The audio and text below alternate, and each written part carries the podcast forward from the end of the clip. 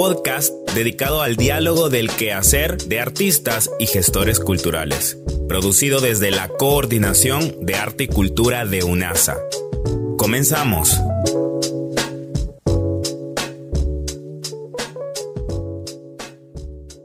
Bienvenidos a su podcast Vibras Culturales en su temporada número 3. Hoy tengo una invitada de la casa de los chicos de Gruta Unasa. Marcela, ¿cómo estás? Hola, muchas gracias. Sí, estoy muy bien aquí. En semana de parciales. Oh, sí. Mira, he visto que han estado haciendo varias cosas interesantes los chicos de diseño. Gracias por el espacio para venir a platicar un ratito acá. Para comenzar, platicanos. ¿Quién es Marcela? Marcela es. Marcela. Marcela. Marcela. Eh, Marcela, para mí, bueno, yo, obviamente, eh, siempre me consideraba artista, creativa, una niña con un montón de sueños, eh, expectativas de la vida y que sabe lo que quiere y que trata de conseguirlo. Ok, actualmente estás en qué año? Primer año. Primer año de diseño gráfico. A ver, para mí es muy interesante y, y me genera interés poder tener e, esta plática contigo, pues eh, sé que participas en el grupo de teatro de, Gruta UNASA y además de eso sos muy buena estudiante. Contanos, ¿cómo ha sido para ti eh, tener esta experiencia universitaria y a la par eh, hacer arte, hacer teatro? Pues para mí ha sido muy gratificante, la verdad, porque finalmente en el colegio uno se limita con, digamos, materias que no mucho disfruta. Y al entrar, por ejemplo, a la carrera de diseño gráfico, que es para mí es arte y, crear arte, que es lo que amo, es como me genera más felicidad y motivación a seguir creando, tanto en la escuela como en, en gruta y en trabajos exteriores. Entonces, literalmente estoy haciendo lo que amo. Y eso como me motiva a seguir, seguir y sé que voy a lograr lo que quiero porque como le digo, amo crear y amo tratar de transmitir todo lo que siento a través de mis creaciones.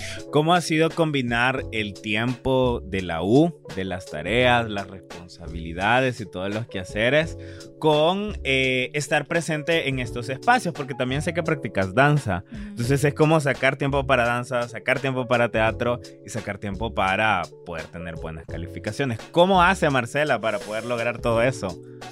Marcela hace magia. Porque sí conlleva una gran organización de tiempo y disciplina en ese sentido, porque a mí, gracias a Dios, el arte me ha brindado la disciplina. Entonces, uno tiene que llegar a, bueno, tiene que saber cómo organizarse y saber lo que puede y lo que no puede hacer. Gracias a Dios, em, mi maestra, por ejemplo, de danza es bien como flexible en el sentido de que ya, ya sabe que todas sus alumnas mayores son universitarias.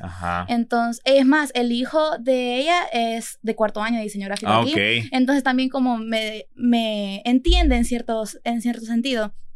Pero sí ha habido algunos desvelos porque en lo personal y un montón de estudiantes de diseño gráfico me pueden dar la razón que trabajo mejor de noche.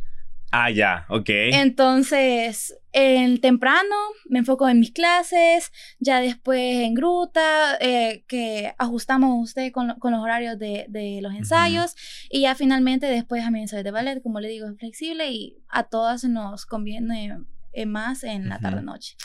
A ver, nos contabas que el arte te ha dado un montón de herramientas prácticas para tu desarrollo personal. A ver, si, si pudieras hacer un top 3 o un top 5 de qué son esas cosas que te ha ayudado a desarrollar, llamémosle habilidades blandas o habilidades duras también, ¿por qué no? ¿Qué son estas cosas que te ha dado el arte para tu desarrollo personal? Primeramente perseverancia. Ok. Siento que ha sido como algo fundamental en mi carrera eh, como artista, ya que uno puede como un hobby, por decirlo así, solo por decirle, ay, un ratito, y decir, no, ya después me aburrí porque no me sale algo, y es como tener cierto punto de paciencia, porque obviamente uno tiene que ir mejorando, mejorando hasta que, o sea, perfeccionando. Y esa es otra cosa que lamentablemente, bueno, tiene sus pros y sus contras, pero soy bastante perfeccionista en ese sentido. Entonces la perseverancia me ha como inculcado de que no puedo hacer mejor, puedo hacer mejor, puedo hacer mejor. Entonces, ese sería uno. El siguiente, diría que la inteligencia cinética, por ejemplo. Ajá. Porque eh, bueno, y no solamente la cinética, sino que puede mencionar otras, pero más que todo esa, ya que me hace como ser más presente y ser más detallista en el sentido de ver todos mis alrededores, todo lo que tengo, lo que no tengo y qué puedo utilizar eso a mi favor. Estar más consciente de lo circunstancial, de las cosas a hacer y quizás desarrollar habilidades de eh, resolución de conflictos, eh, porque pues sí, y yo, a, ver, a mí me encanta la definición de creatividad porque en el común de, los, de las personas creen que creatividad es dibujar bien bonito, ponerle brillantino unas cosas, que a ver, es una expresión, ¿no? Sí. Pero cuando yo recibía la materia de eh, taller de creatividad, me encantó la definición que nos daban. Bueno, una de las definiciones, que creatividad era esa capacidad de poder resolver problemas. A ver, tengo un problema. El problema se llama eh, cómo saco tiempo para ir a danza, teatro y para ser una muy buena estudiante. Bueno, entonces ese es el problema.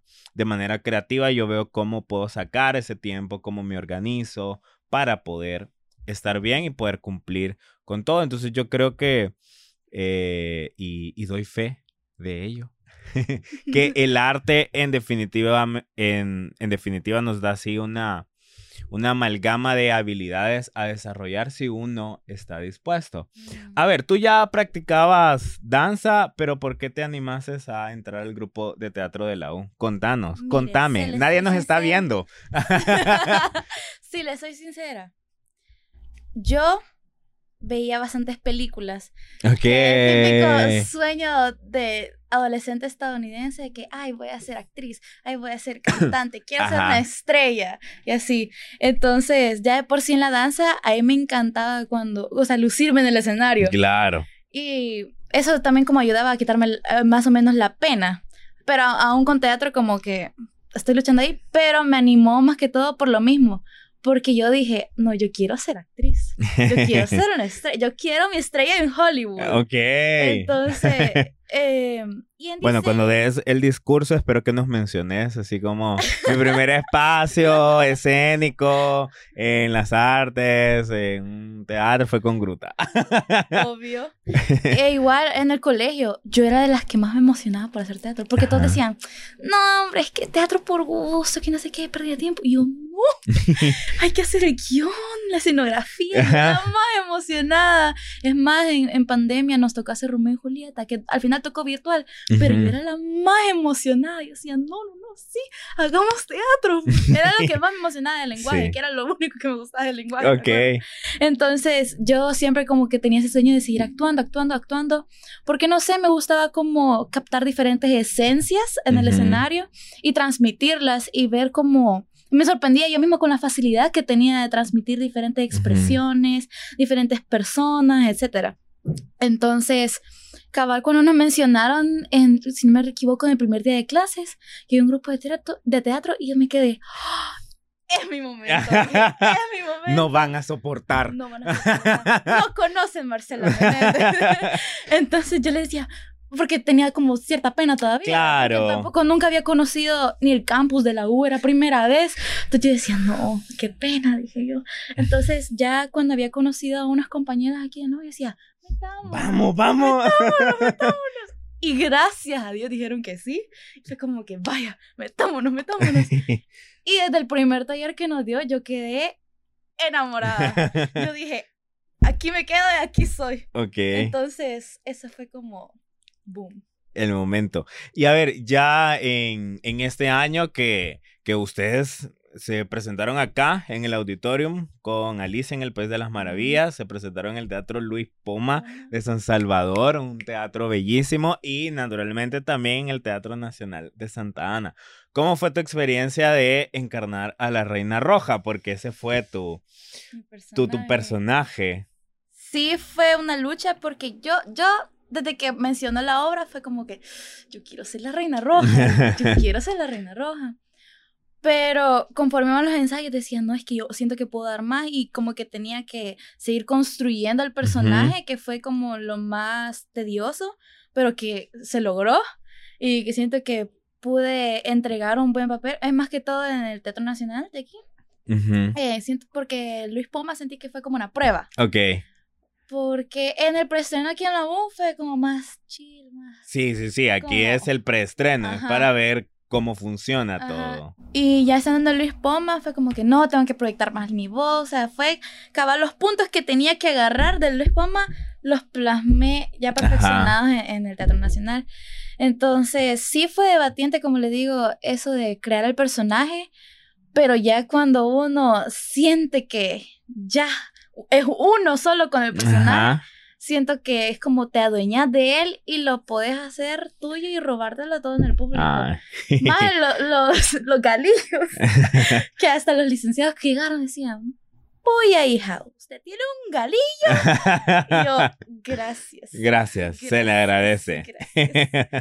Entonces, sí, fue una gran experiencia. La esperamos el otro año. y sí. A ver, eh, la verdad es que sí me llena de mucha alegría que, que hayas podido vivir esta experiencia de hacer teatro universitario.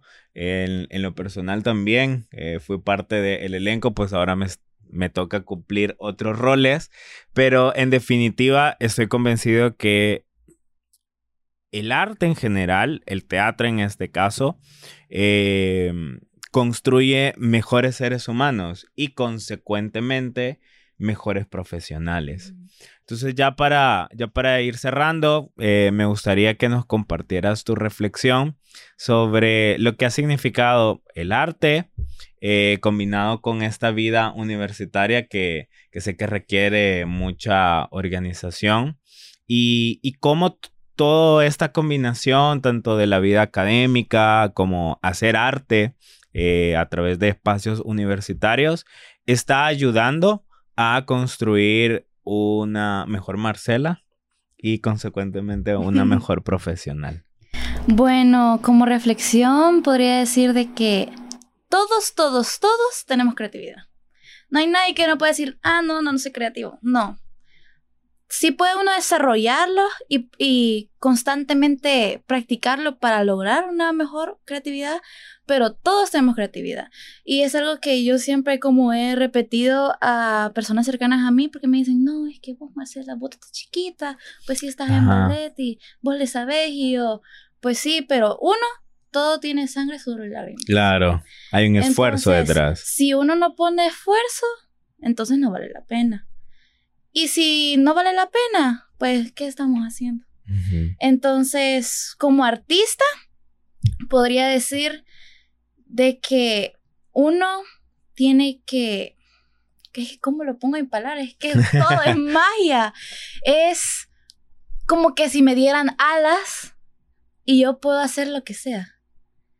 Entonces, uno tiene que meterle, meterle, meterle, meterle, meterle. Porque sí se puede. O sea, yo llevo buenas notas, soy artista y no puede ser como que, ah, no, una más que otra. No sino que uno debe saber exactamente lo que le gusta, lo que no le gusta, pero poner a provecho lo que no le gusta para convertirlo en una mejor herramienta, así todo lo que ya tenés bueno, aplicarlo en tu vida y vas a ser una persona grande, grande, grande, grande. Y es lo que digo, que tener como fe en todo lo que hacemos y saber que queremos. Ok. Aunque usualmente uno dice, ah, saber qué querer es, va, este año voy a tal, tal, tal, tal, tal, tal, tal.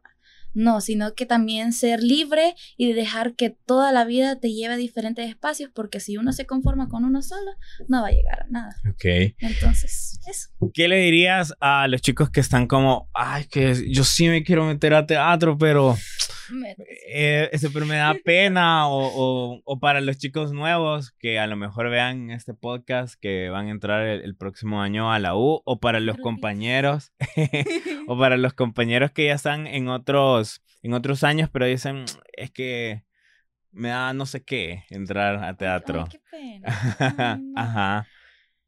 Yo les diría que pruébenlo al menos una vez. Denle una oportunidad. Ya que uno nunca sabe lo que, pues sí, como dije, que, que te gusta y que no te gusta hasta que uno lo prueba. Es como cuando las mamás dicen, no hombre, ¿por qué decís que no te gusta si no lo has probado? Si no lo has probado, muchachito. Ajá. Entonces. Eh, yo, como les dije anteriormente, yo tenía pena, pero lo probé y me sentí la persona más incluida en el mundo. Bueno, nos vamos a despedir con audio. Va. Ajá. Así que, bueno, gracias, Marce.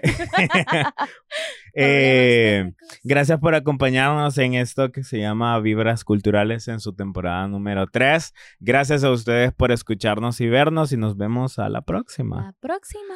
Adiós, salud. Bye. Bye. Nos vemos. ¡Salud! Esto fue Vibras Culturales, temporada 3. Nos escuchamos en el próximo capítulo.